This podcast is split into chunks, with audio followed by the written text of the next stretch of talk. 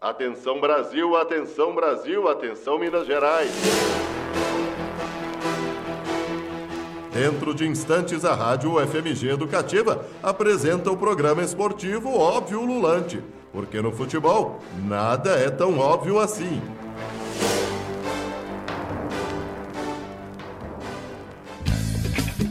Muito boa noite, está no ar mais um Óbvio Lulante. Eu sou Ives Vieira e hoje estou a cargo da apresentação do nosso querido programa aqui na UFMG Educativa 104,5. Também estamos ao vivo no nosso Facebook com imagens, quem tiver quem tiver vontade no, do nos ver aqui com nossas câmeras e também pelo www.fmg.br/rádio. Lembre de nos seguir nas nossas redes sociais, estamos no Twitter com óbvio, arroba óbvio FMG, no Facebook, estamos ao vivo no Facebook, no Instagram, óbvio UFMG. E você também pode escutar agora, logo após sair aqui do ar. No máximo até quinta-feira estamos no seu podcast, no seu agregador de podcast preferido. Sempre bom lembrar que o Óbvio Lulante fruto da parceria entre, o, entre a Rádio FMG Educativa e o grupo de estudos sobre futebol e torcida da Escola de Educação Física, Fisioterapia e Terapia da UFMG. Hoje temos no estúdio Beatriz Calil. Muito boa noite, Beatriz. Boa noite, Ives Vieira, e a todos e todas que nos escutam hoje. TJ, boa noite, TJ. Boa noite, grande Ives. Boa noite para você, querida e querido ouvinte do Óbvio Ululante. Vamos para mais um programa. Iago Proença, muito boa noite, Iago. Boa noite, Ives Vieira, junto e misturado, galera. A volta hoje de Marina Matos, depois de um tempo longe do nosso programa. Muito boa noite, seja bem-vinda novamente, Marina. Obrigada, Ives. Boa noite, pessoal. A volta dos que não foram, na Exatamente, eu ia, eu ia usar esse termo. E Tiago Peruque sempre aqui ao meu lado. Muito boa noite, Tiago. Boa noite, boa noite. Marina fez é, tratamento de lesão não tão não, não, não muito eficiente quanto de Arrascaeta no Flamengo, mas fez um tratamento intensivo. É, passei um mês e meio aí no DM, mas agora a gente já tá voltando aí pro Reforço. jogo. Sem mais delongas, vamos para os nossos destaques da semana. Começando com exatamente Marina Matos. Por favor, Marina, nos conte qual é o seu destaque do dia, ou seja, da semana, no mundo futebolístico. Bom, meu destaque vai para um texto publicado pelo jornalista Jamil Chad ontem, chamado Carta para Tyson, né? Acho que você já deve imaginar, a gente vai falar um pouco mais sobre isso mais tarde, mas eu recomendo a leitura desse texto. TJ, qual o seu destaque? Então, o Ives, dando um olé aqui na gente no estúdio, o Iago achou que era pra ele, não foi? Mas olha só, o meu destaque vai pra Copa, é, deixa eu ver se eu pronuncio certinho esse nome aqui. Copa Máxime Feminina Sub-20, que é uma Copa que está reunindo os principais clubes aqui de Belo Horizonte. E o Atlético estreou hoje na categoria sub-20. É interessante a gente pensar que depois daquela é, obrigatoriedade dos clubes terem equipes femininas, o futebol é, feminino no Brasil teve uma, um certo impulso, assim, surtiu efeito. E está sendo disputada é, na Arena Gregorão, em Contagem. Está participando, além de América Atlético e Cruzeiro, o Futebol Tupinambás e Proíter. Vão ser dois grupos, cada um fazendo um triangular. Os dois melhores passam para semis de cada grupo passam para semifinais e depois vão, vai acontecer a final no dia é, 17 de novembro. Então, um torneio curto, mas importante para as categorias de base futebol feminino. Não, não foi drible, foi, foi pensado exatamente, quis dar uma movimentada no estúdio. Mas agora, por favor, Iago, com o seu destaque. Pois é, depois desse mega drible que me deram aqui, a gente volta com esse super destaque. Mais uma vez aqui eu indico a, o texto da coluna do Anônimo que é divulgado aí no, no site da rádio Itatiaia em Belo Horizonte. E o texto que foi divulgado hoje fala muito sobre o poder de escolha, ou, no caso, entre parênteses, a falta do poder de escolha. É um texto bem crítico que vai nessa toada em que a gente precisa sempre discutir futebol, política e questões aí que normalmente as pessoas se afastam desse debate. Ainda neste ponto, especificamente sobre o último domingo, o clássico entre Atlético e Cruzeiro, onde nós tivemos um, uma briga entre as torcidas de Atlético Cruzeiro e um fato lamentável uh, de racismo, eu trouxe aqui um livro do Atlético Mineiro, é, os 10 mais do Atlético Mineiro, que na capa trazem aqui, para quem está na, na live acompanhando a gente, 10 jogadores que passaram pela, pelo Clube Atlético Mineiro. E dentre esses jogadores nós temos jogadores negros.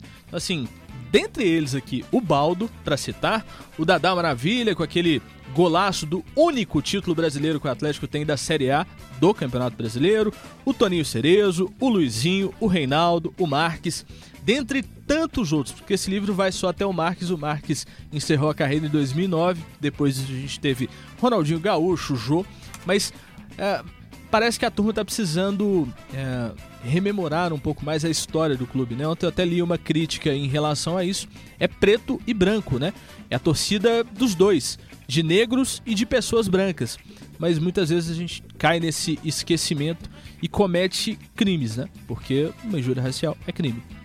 Só para complementar sobre o futebol feminino levantado pelo TJ, tá, vai acontecer, né, no próximo nesse fim de semana, no sábado, o segundo jogo da final do Campeonato Paulista da Série A1 entre Corinthians e São Paulo. E o Corinthians anunciou hoje na sua conta oficial no Twitter que os ingressos estão esgotados para a final e vai ser lá em Itaquera. Mas continuando com os destaques, Beatriz Calil, por favor.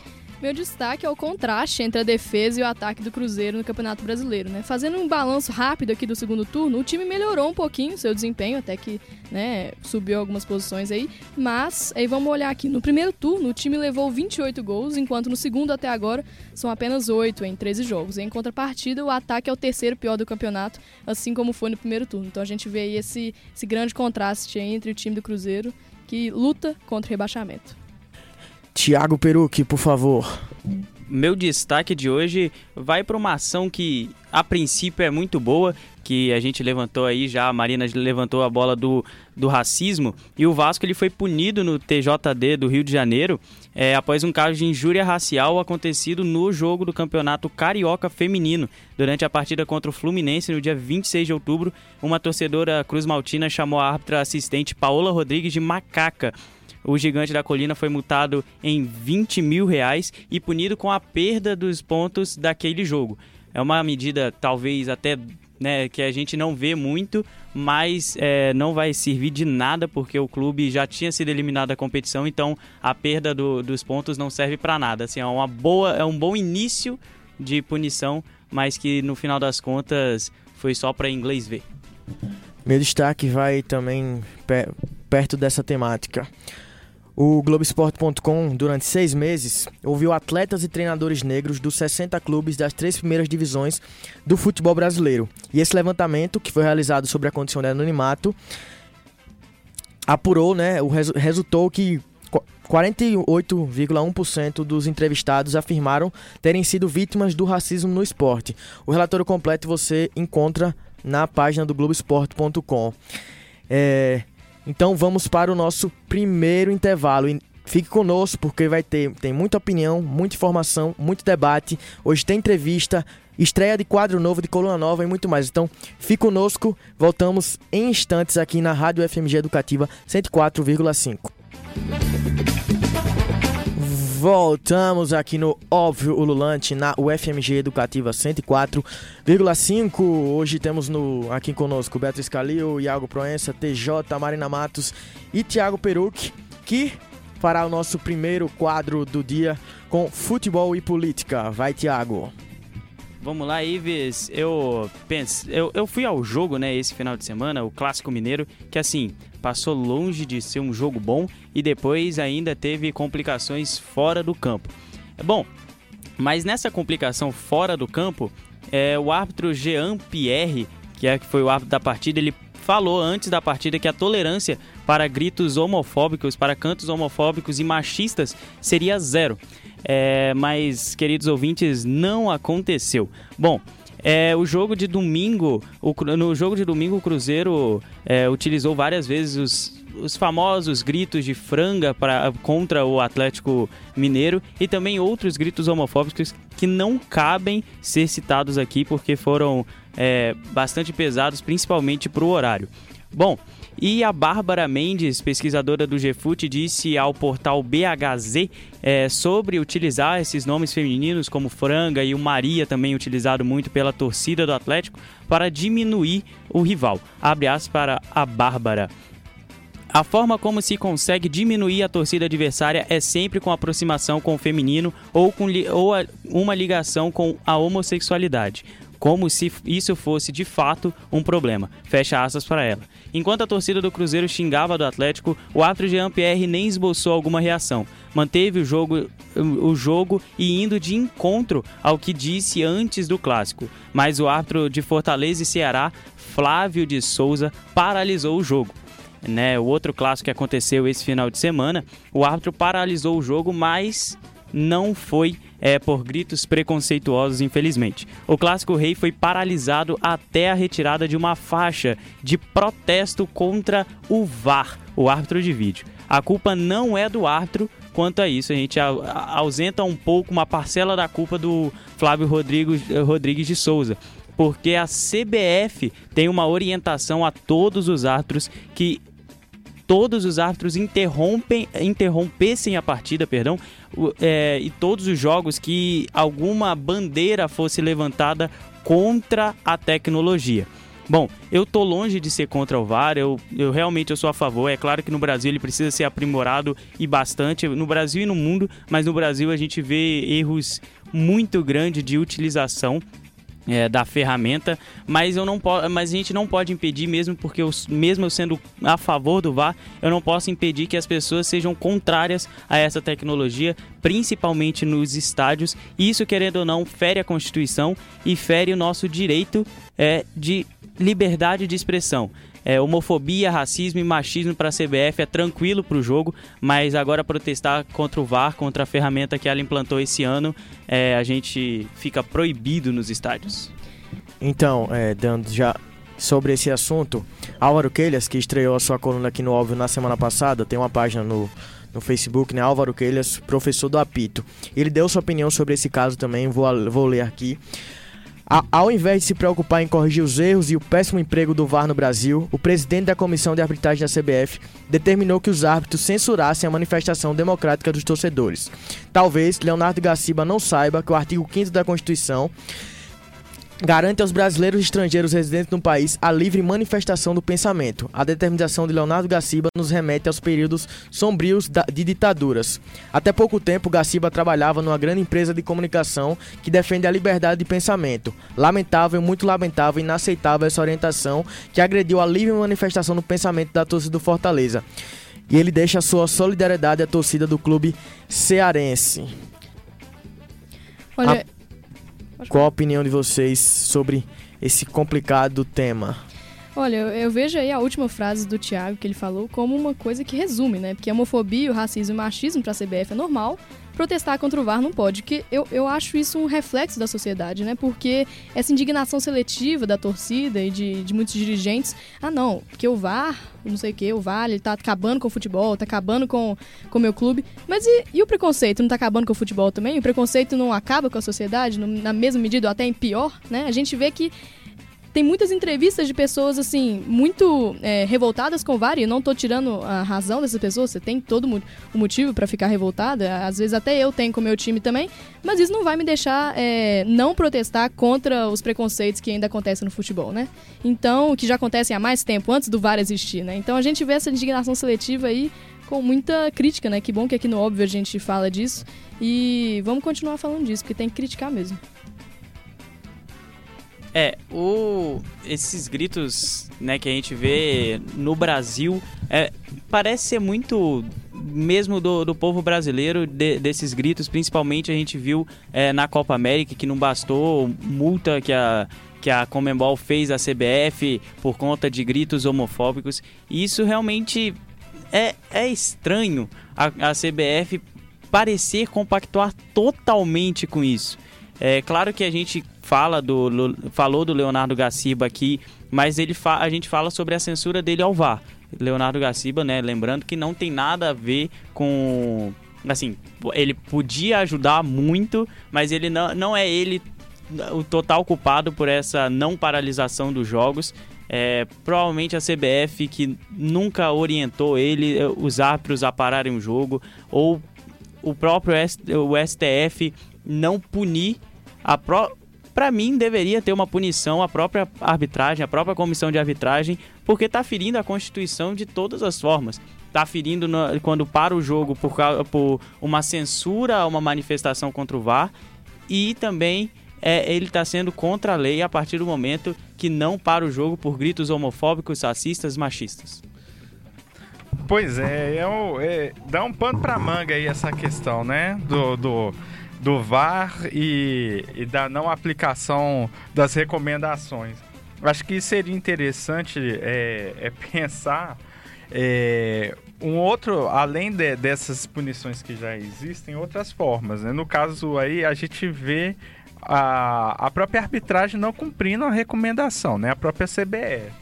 Mas aí, do ponto de vista esportivo, né? Quem obrigaria a CBF a cumprir ou, ou, ou a fazer algo nesse sentido? Interessante é, realizar uma campanha mais mais contundente em relação a essas questões. A gente fica pensando aí, é, fiquei refletindo aqui a respeito dessa punição ao Vasco no jogo de futebol feminino. Acho que além dessas. É, além da suspensão do, do mando de, de campo e da multa, poderia ser também obrigado o clube a realizar uma campanha de longo prazo consistente em relação a isso. Ou seja, ter uma postura mais educativa, levar pessoas para falar sobre isso dentro do clube, eu acho. E é engraçado, né? A gente pensar nisso como, como forma de, de punição, quando na verdade isso para mim é muito mais algo que vai agregar, porque vai ampliar é, o capital cultural dessas pessoas em relação a essas questões, elas vão poder refletir melhor sobre isso talvez seja mais interessante pensar nessas questões. Aí eu fiquei refletindo aqui, eu não consegui ainda fechar meu pensamento nisso, mas como, como seria isso para a CBF, né? Ela buscar esse tipo de informação ou, ou a arbitragem para poder é, qualificar esse debate, qualificar as ações e ter algo mais consistente nesse sentido. É, pensando, é, se a gente calcular friamente tudo que uh, os colegas falaram anteriormente, mas se não fosse a decisão recente do STF, dificilmente a gente veria alguma ação dos clubes e da própria CBF. Então, assim, qual é o real interesse da CBF e dos clubes de realizarem este papel educativo da população? Isso reflete automaticamente no poder público e nos políticos de uma forma geral, entendeu? Então, assim, é, enquanto nós temos situações inovadoras como o Santos atuando fortemente, o Bahia, daqui a pouco a gente vai entrevistar o Thiago César falando também fortemente sobre questões é, racistas ou é, questões relacionadas à homofobia, feminicídio, enfim. Mas nós precisamos pensar um pouco para além disso, né? E, e, e calcular um pouco melhor essa, essa situação. Pois é, né? O TJ deu spoiler e o, o Iago falou. Já já tem entrevista com o Thiago César, dirigente do Bahia, que é responsável pelo grupo de. pelo núcleo de ações afirmativas do clube nordestino. Mas agora tem estreia de coluna aqui do nosso amigo Renato Saldanha do GFUT, coluna Resistência do Futebol. Olá, eu sou Renato Saldanha, doutorando do programa de pós-graduação em Estudos do Lazer aqui no UFMG e membro recém-ingresso do GFUT. Extraio hoje minha contribuição aqui no Óbvio Lulante com a coluna Resistência Futebol Clube. Em tempos de retrocessos em diversas áreas, a coluna Resistência Futebol Clube pretende ser um espaço de destaque das ações e experiências dentro do universo do futebol, contribui de alguma forma para organizar os de baixo e preparar o contra-ataque contra todo tipo de opressão, exploração e exclusão. Nessa primeira coluna, destaco o primeiro encontro nacional Direito de Torcer, que vai acontecer no próximo fim de semana, 15 a 17 de novembro, no Beira Rio, em Porto Alegre. O encontro é resultado de uma articulação muito interessante que vem acontecendo entre torcidas de todo o país, que se denominam como antifascistas, democráticas, populares, comunistas e por aí vai. São, portanto, coletivos de torcedores e torcedoras que se reúnem motivados não apenas pela paixão por um clube, mas também por compreender as arquibancadas como um espaço de expressão política que pode contribuir para a tomada de consciência de aspectos mais amplos da sociedade. Esse encontro nacional foi precedido de diversos debates e plenárias estaduais, como a atividade Futebol, Cultura e Resistência, que aconteceu aqui em Belo Horizonte na última sexta-feira, na ocupação Carolina de Jesus, no centro da cidade, que foi organizada pela Resistência Azul Popular, torcida ligada ao Cruzeiro, Movimento Flamengo Antifascista e pelo Movimento de Luta nos Bairros, Vilas e Favelas, o MLB. Nesse primeiro encontro nacional pelo direito de torcer, estão previstos debates sobre temas como clube empresa, democracia nos clubes, sócio-torcedor, diversidade e o papel das torcidas na luta contra o fascismo e outras formas de opressão. Além desses debates mais teóricos, a ideia é que seja criado também, a partir desse encontro, uma organização ou uma rede mais consolidada de torcidas, com um plano de ações comum e que busque incidir de forma mais efetiva sobre o debate dos rumos do futebol brasileiro. Em tempos de avanço do conservadorismo e da predominância de uma visão cada vez mais elitista e mercadológica do futebol, quando casos de racismo, homofobia e outras formas de opressão se multiplicam nas arquibancadas, a coluna Resistência Futebol Clube saúda essa iniciativa, desejando vida longa a todas as torcidas que defendem a ideia de que outro futebol é possível. Que excelente estreia do nosso amigo Renato Saldanha, também lá do Nordeste, pernambucano e torcedor do Fluminense. Vocês têm algo a acrescentar à fala do, do nosso colega Renato? Olha, eu acho um evento como esse, né? Eu penso que é tão, tão representativo e tão importante acontecer, especialmente nesse ano, nesses tempos que estamos vivendo, que é uma forma de resistência, né? Igual o nome do próprio quadro disso. Então eu achei, assim, sensacional começar o quadro falando é, dessas torcidas antifascistas que estão se formando e da. E, e de, de movimentos de resistência mesmo, porque o próprio ato de você ir ao estádio sendo uma minoria já é um ato político, né? É um ato de resistência. Mesmo que às vezes a pessoa não tenha consciência de que ela está é, fazendo um ato de, nossa, eu estou indo contra, ela está indo contra todas as. É, a, a, digamos, o padrão, né? Que o padrão do estádio é o quê? É, é masculino, é inteiramente masculino, é, é, heterossexual. Então, você, mulher, você, homossexual, você, negro que vai ao estádio, né? As minorias, você já está cometendo atos de resistência indo ao estádio. Continue fazendo isso e, e no dia, dia a dia, né? Que além desses eventos importantes, como importante, além desses eventos que, como o Renato citou, né? É bem importante haver a resistência diária, né? E é interessante essa questão que o Renato traz, é que agora essas torcidas passam a estar cada vez mais articuladas, né? A gente sabe que esse fenômeno das torcidas antirracistas não é, são recentes, mas é, já tem algumas que já têm um certo, é, uma certa bagagem dentro dessa, dessa realidade do futebol. Então é muito bacana ver que esse momento acaba forçando uma articulação mais, mais é, consistente né, dentro do futebol. Então, já já a gente retorna aqui no Óbvio Lulante com entrevista com o Thiago César, responsável pelo núcleo de ações afirmativas do Esporte Clube Bahia. Voltamos com Óbvio Lulante, agora com antes da entrevista, vamos com uma dica lulante enviada por Bárbara Mendes, que quem nos, nos dará essa dica é Marina Matos. Por favor, Marina. Bom, vamos lá. Hoje eu vou propor uma dica lulante dupla, tendo em vista os últimos acontecimentos racistas notificados no futebol. Esse é para quem não conseguiu entender ainda que é importante combater o racismo no futebol, né, inclusive, porque o que aconteceu com Dentinho, Tyson, Balotelli e Flávio Coutinho não pode ser tolerado. E mais que isso, não pode se repetir. Assim, pensando na compreensão das hierarquias raciais construídas no futebol, indicarei duas publicações. Eu estou lendo aqui na primeira pessoa, gente, mas vocês estão entendendo que é a Bárbara que está indicando, né? A primeira delas diz das omissões por parte de sujeitos e instituições no contexto do futebol, em caso de violências racistas, bem como da culpabilização das vítimas. É um texto do Luciano Jorge, nosso companheiro de óbvio, publicado pelo Observatório da Discriminação Racial é, no futebol intitulado O Silêncio de Todos, a, a cu- culpabilização de sempre.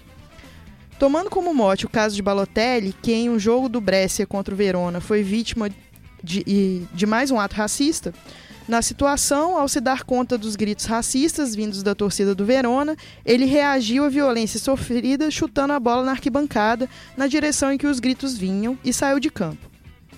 Só um adendo. Não confundir a reação dele com a ação das pessoas que o violentaram, por favor.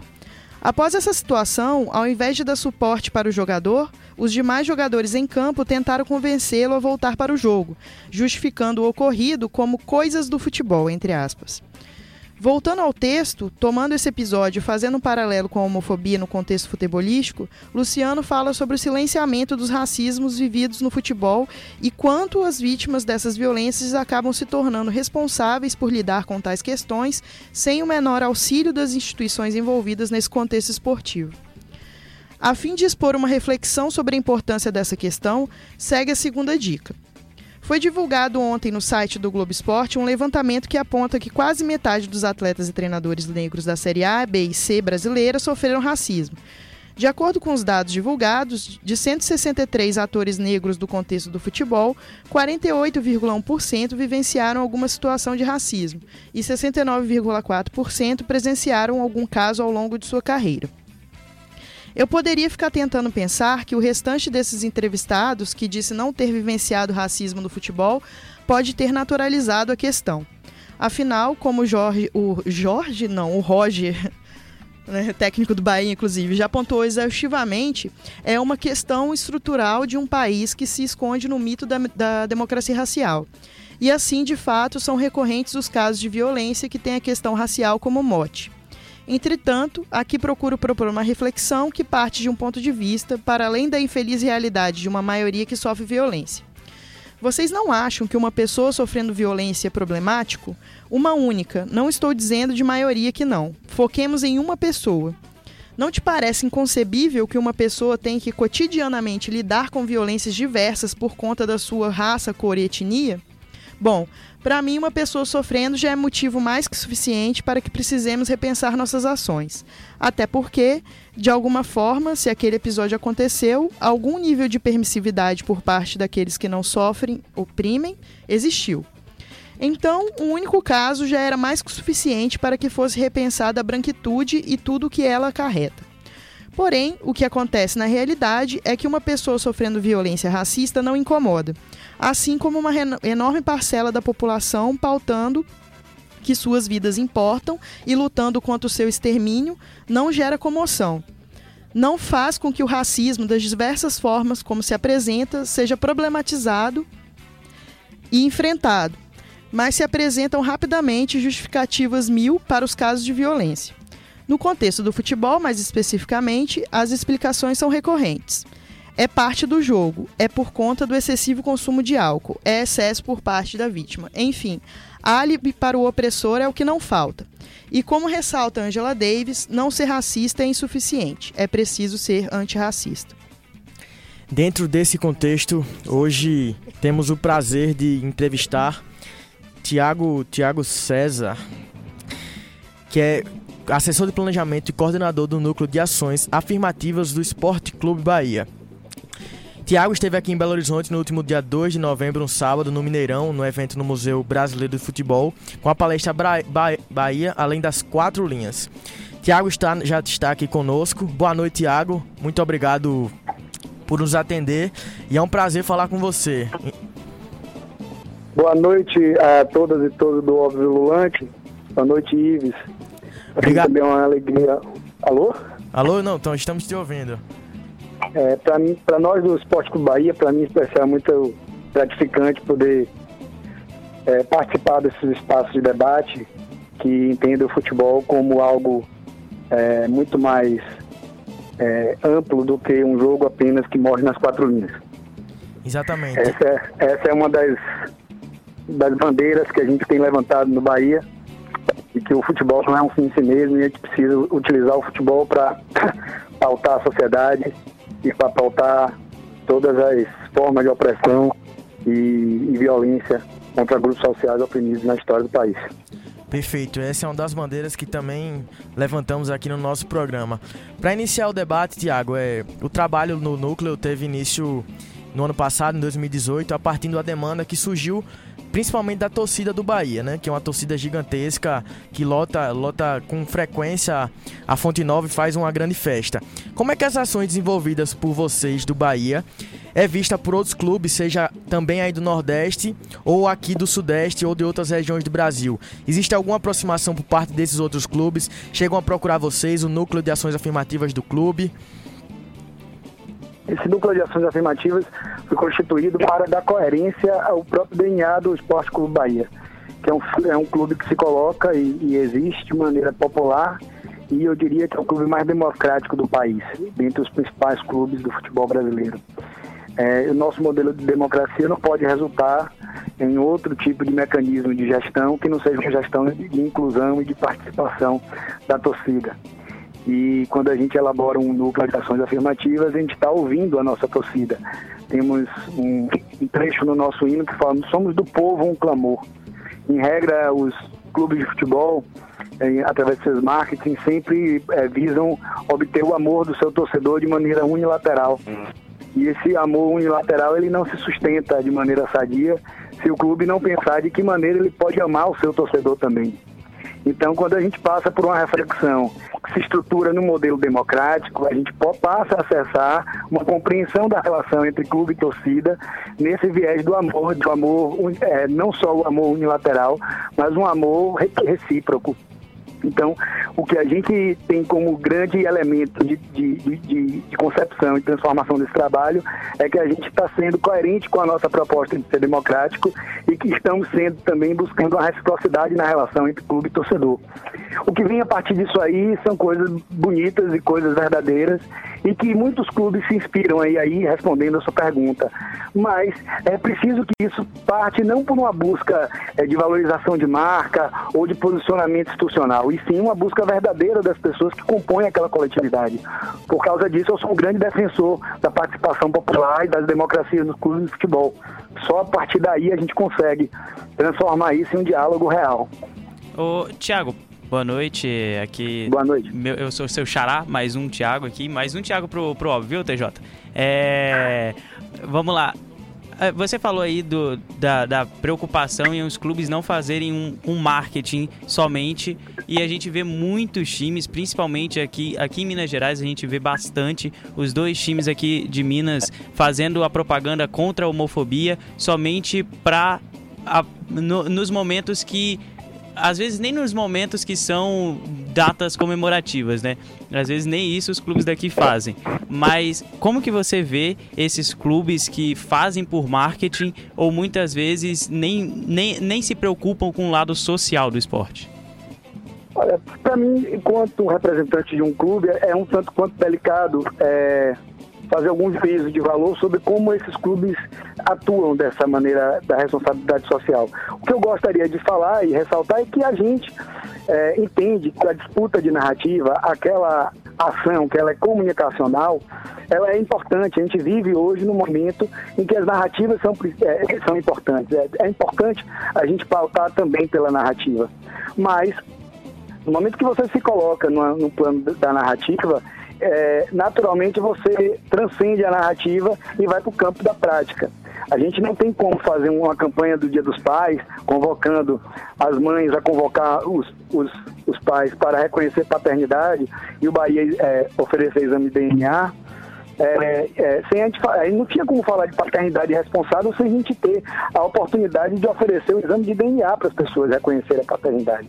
Então é quase que impossível que a gente estabeleça uma linha entre ação e comunicação. Depois de um tempo a coisa vira uma coisa só. Mas eu insisto, o que eu sugeriria aos clubes é fazer uma consulta interna se é isso mesmo que eles querem. Porque sendo isso que eles querem, a fase da, da, coloca, da, da narrativa ela se supera rapidamente, Thiago. Boa noite, Tiago. Agora é o Iago falando com você. nós já conversamos anteriormente, mas no, no, último domingo a gente viveu uma cena lamentável de racismo e injúria racial aqui no Mineirão, envolvendo dois torcedores do Atlético Mineiro que agrediram segurança no estádio. Como que vocês, é, do núcleo do Bahia especificamente, atuam junto à torcida no combate ao preconceito, seja ele de raça, gênero ou crença, né? As, as ações é, vinculadas ao racismo no Bahia elas estão se consolidando de maneira bastante estruturadas. Né? A gente tem parcerias com algumas secretarias é, que, que podemos fazer é, prestação de serviço é, em, em em convênio, a gente tem a, a, própria campanha do Novembro Negro, é muito informativa, ela saiu, isso quando a gente diz né, que sai do campo da narrativa, foi uma campanha comunicacional que virou, virou questão de vestibular da Universidade do Estado da Bahia. Então, é, ela por si só já ganha vida e vai para o mundo e consegue transformar, fazer com que uma curadoria pensada em, em protagonismo negro fosse para uma prova de vestibular. Então, isso tudo no, no, no, modelo de enfrentamento ao racismo é um processo contínuo que a gente vem fazendo e, e agora a gente tá, tem debatido é, o racismo estrutural e como ele se repercute dentro do nosso clube. A gente está colocando o dedo na nossa ferida nesse momento. Mas é, é uma ação contínua, uma ação frequente, interna para os funcionários e muitas vezes externa para o clube, para a torcida, que não é diferente dos outros. Existem pessoas homofóbicas, existem pessoas sexistas, machistas, LGBTfóbicas, todas essas pragas da humanidade, é, naturalmente, elas estão presentes em qualquer coletividade e a gente enfrenta isso, inclusive, no ambiente do Esporte Clube Bahia, porque é uma torcida enorme, popular e diversa. Todavia, o que a gente coloca é que a gente precisa colocar isso em prática para que as pessoas vão se acostumando. Inclusive, na, no campo da, da, do combate à homofobia, não fica só nas campanhas. O Bahia é o único clube do Brasil que a gente tem registro que tem uma portaria eh, de nome social para pessoas trans, com é, o nome na carteirinha de sócio, se for sócio, uso de, por autodeterminação é, é, determinação de, de gênero, ou seja, tem uma política prática que ela, que ela, que ela já está implementada, ela já foi pensada. Os, é, os, é, a gente tem funcionário trans, a gente tem é, um, um, um, treinamento para, é, sobre gênero para os funcionários. Então tem uma ação que ela é completamente estruturada para que a gente não morra no campo da comunicação e isso não tenha efetividade. Eu acho que a gente consegue transformar, inclusive, a atitude do nosso elenco, que aos, aos poucos vão se interessando por, esse, por essas temáticas. Olá, Tiago. Quem está falando aqui é Marina, tudo bem? Tudo bom, Marina? É, é o seguinte, um pouco no sentido disso que você já está falando, é, a gente sabe que ainda tem uma parcela da população que é contra esse tipo de ação, que acaba confundindo né, as ações afirmativas com política partidarista, né? Toda assim uma miscelânea de coisas que se faz nessa hora. E aí, é, por parte dos clubes, e aí falando um pouco pelo que eu ouvi lá no Mineirão também, aquele dia né, que você falou e das, das dúvidas das pessoas, é, um certo receio que os clubes teriam é, de abraçar né, certas causas e de perder torcedores ou de perder, sei lá, um medo de perder alguma coisa. Queria que você gostaria de, eu gostaria que você falasse um pouco sobre isso, dessa relação das ações afirmativas e, e esse diálogo com o mercado.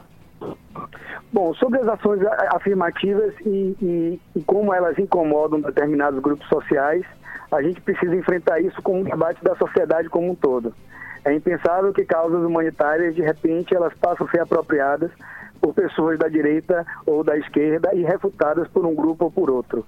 O que a gente precisa entender é o que são pautas humanitárias e tentar tirar essas pautas dos palanques das eleições. A gente entende que o clube de futebol ele não pode ser partidário, porque ele representa uma coletividade diversa, mas ele precisa sim se pautar em pautas humanitárias. E essas pautas humanitárias que estão apresentadas hoje, nessa nossa contemporaneidade, é, são pautas progressistas identificadas por movimentos progressistas e, de alguma maneira, refutadas por grupos conservadores. Infelizmente, a gente não tem como agradar a todos, mas a gente não tem dúvida que um clube popular, ele ele é um clube que precisa pautar racismo, precisa pautar violência contra a mulher, é, é, LGBTfobia, todas as pautas de interesse, demarcação de terras indígenas. Então, todos esses temas que são de interesse dessa coletividade, mesmo que não agrade a todos, ainda que a gente tenha medo de perder esse torcedor, e temos mesmo, quem não tem é, medo de perder torcedor, é importante, Mas esse, esses desafios eles não ficam eles não ficam pelo caminho. A gente supera eles porque a gente acredita no que a gente está fazendo. Tiago, só um momentinho, a gente vai para um rápido intervalo e voltamos já já para as últimas perguntas para você. Só segura um pouquinho, é rapidão. Ok. Já voltamos aqui no Óbvio Lulante, continuando a entrevista com o Tiago César, do Esporte Clube Bahia. Beatriz Calil fará uma pergunta para o Tiago. E aí, Tiago, beleza? Aqui é Beatriz, como o Ives falou, né?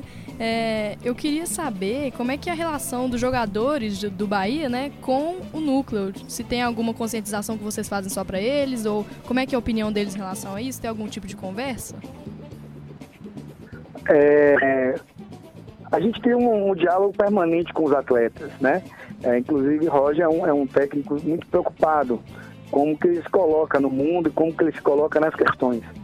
É, nas nossas ações que os atletas estão envolvidos, eles são, eles são, eles são colocados é, no processo de, de concepção.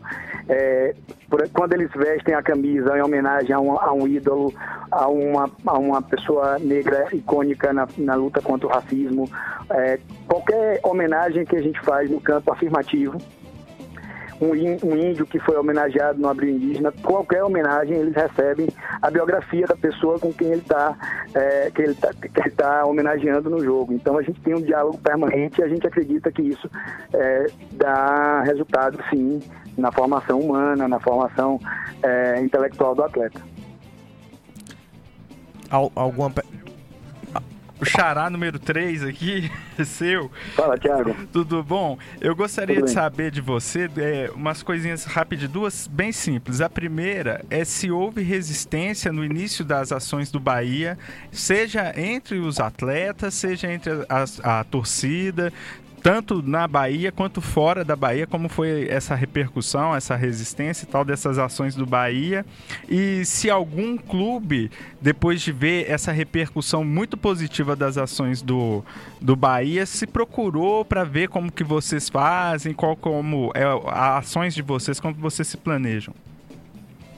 É, a resistência houve, ainda há, é, parte dessa resistência se dá em, em decorrência dessa polarização é, completamente desarrazoada sob o ponto de vista da adesão de causas humanitárias por, por uma parte e, e a, o, o, a, a, outra parte que é refratária a esse tipo de agenda. Então, é, é nesse momento que o, Brasil está tão polarizado, qualquer coisa que a gente faz, ainda que seja no campo humanitário, incomoda um grupo é, de pessoas. É, mas a gente não acredita que isso seja o um motivo para que a gente deixe de acontecer do jeito que a gente está acontecendo. E essa resistência ela ainda perdura, mas a gente entende até que ela está numa curva decrescente, porque a gente já sente resultado dessa formação da cultura organizacional. E a outra pergunta que você fez é se os, se os outros clubes consultam. Sim, muitos é, consultam, conversam, têm dificuldades nas suas diretorias. Alguns profissionais relatam muito as dificuldades é, com relação às diretorias de validarem as, as agendas afirmativas, as pautas sociais. Então, há sim uma, um certo um espelhamento, uma certa, uma certa admiração por parte de muitos clubes, mas é, para eles parece ser algo inexequível ou, ou bem difícil de, de avançar por conta dessas estruturas de diretoria que às vezes não reconhecem esse, esse, essa importância do papel do futebol. Alguém ainda tem alguma pergunta para fazer ao, Thiago? Não, né? Tá. Tiago, foi um prazer tê-los conosco. Muito obrigado pela disponibilidade, pela fala. Eu acho que foi muito rico. Eu acho que todo mundo aqui está muito satisfeito com a entrevista. Tá, a, a, do tempo que eu estou aqui, é uma das entrevistas mais ricas, com mais informação, mais debate excelente. Muito obrigado mesmo. E que você retorne outras vezes aqui no Óbvio Lulante. Agradeço a gentileza e, e, a, e a oportunidade da gente estar tá ocupando esse espaço tão importante para a formação de um futebol mais humano, mais justo, mais inclusivo. E é isso aí. Eu como, frente. eu como nordestino... Beijo pra quem é de beijo, abraço pra quem é de abraço, embora Bahia. Obrigado. Eu como nordestino é um prazer escutar um nordestino tão inteligente falando, representando um clube da minha região. Uma boa noite e até a próxima. Então vamos dando sequência aqui no nosso Óbvio Lulante. TJ vai dar uma informação bem importante de um, de um evento que acontecerá neste fim de semana aqui na capital mineira. É isso aí, Ives. Nesse final de semana, nos dias 15 e 16 de novembro, BH será sede da primeira, pela primeira vez da Champions League, o Campeonato Brasileiro de Futebol LGBT+. Serão 28 times com mais de 600 atletas de todo o país. Em BH, a competição é organizada pelo Barbichas, time belo horizontino que também foi o primeiro campeão brasileiro na disputa. A Champions League está em sua quinta edição e nesta temporada na capital mineira tem o apoio e patrocínio da Prefeitura de Belo Horizonte. Como sede do campeonato, BH terá grande movimentação turística nesse final de semana de feriado prolongado, bem como reconhecimento e apoio como capital sem preconceitos. A Champions League ocorrerá na Arena Santa Cruz, que fica na Rua do Contorno 504, bairro Maria Virgínia, em BH. A entrada é gratuita. As festas de abertura e fechamento são fechadas e os ingressos podem ser adquiridos pelo Simpla. E aí é mais informações só ir nos sites do barbichas.com, que é barbichas com BH, o B, o H, barbichas, com X, barbichas.com. Fica aí a informação, mas já vamos para a nossa frase do dia. Frase do dia.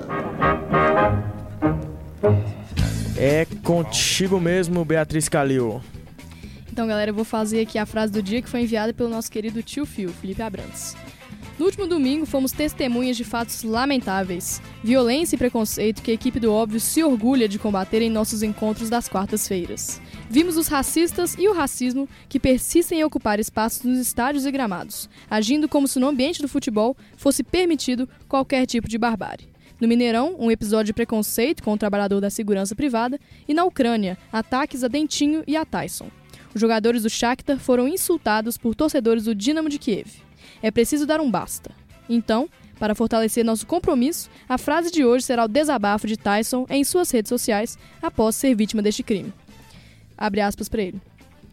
Jamais irei me calar diante de um ato tão desumano e desprezível. Minhas lágrimas foram de indignação, de repúdio e de impotência. Impotência por não poder fazer nada naquele momento, mas somos ensinados desde muito cedo a sermos fortes e a lutar. Lutar pelos nossos direitos e por igualdade. O meu papel é lutar, bater no peito, erguer a cabeça e seguir lutando sempre. Em uma sociedade racista, não basta ser não ser racista. Precisamos ser antirracistas. O futebol precisa de mais respeito. O mundo precisa de mais respeito. Obrigado a todos pelas mensagens de apoio. Seguimos a luta. Fecha aspas para ele. Alguém tem algo a falar? Ah, temos muita coisa para falar, né? Isso aqui é, é, bem interessante e o mais interessante é que eu fico pensando que há tempos atrás esses casos de racista a gente não via tantas é, é, os jogadores se sentiam mais intimidados em, em, reagir a esse tipo de ação. Parece que começa a haver uma. O pessoal começa a sentir um, um terreno mais favorável para poder se expressar e para poder é, se posicionar, uma vez que um, um, clube que aceita esse tipo de, de situação com um atleta seu, ou que a sua torcida faz isso, passa a, é, a ser alvo de um repúdio muito grande. Então, o isso que, é, é, muito o... interessante essa construção, e é muito interessante essa frase aí que, que ele traz também, que não basta ser racista, é preciso ser antirracista, é uma frase da Angela Davis, que é uma feminista muito atuante desde a década de 70, se eu não me engano. Vocês me corrijam se eu estiver errando as datas aí. Então, olha só, o quanto tempo de luta para poder começar a repercutir em, em 2019, né? Pra, aliás, começar a tomar corpo. Sempre teve algum tipo de repercussão, sempre teve muita reação, mas a gente percebe, eu acho que as redes sociais é um, um fator importante para alavancar nesse tipo de luta também. Então é muito interessante essas reações agora. É, é interessante também que assim o jogador de futebol assim, via de regra, não sei, assim, em muitos casos, é, ele é formado para apenas pensar em jogar futebol, né? Isso, o rapazinho que está lá nas categorias de base, desde antes ele vai ouvindo isso. Não, não faça mais nada, deixa que a gente cuide das outras coisas, você só tem que pensar em jogar futebol. E aí, isso tem reflexo na forma como esses jogadores se posicionam, porque aí eles, eles são, né, assim, sempre muito educados para aguente tudo, isso faz parte da construção, da trajetória do herói, né? E é legal ver jogadores que estão na posição do Tyson rompendo ainda que seja no, por um momento com isso, né? Isso é muito bacana. Pois é, é um assunto que a gente poderia passar um programa todo falando sobre isso. E vem, tem falado muito aqui no óbvio sobre racismo no futebol. Infelizmente, mais um caso acontece. Mas infelizmente também, nosso programa está chegando ao final nesta quarta-feira, dia 13 de novembro. Nosso agradecimento a Bárbara Mendes, Beatriz Calil, Iago Proença, Marina Matos, TJ, Tiago José, Tiago Peruque, Tio Fio, Tiago César e equipe técnica da UFMG Educativa, Breno Rodrigues, Tiago Francis e Judson Porto, aos nossos ouvintes como Hélio Farias, Luíne Cássio, Miguel Ângelo Alves, Madalena Peruque, Gabriel Almeida e Helena Benfica. Um beijo, um abraço. Até a próxima quarta, aqui com o nosso Óbvio Lante, com muita informação, debate e opinião. Até a próxima. Tchau, tchau.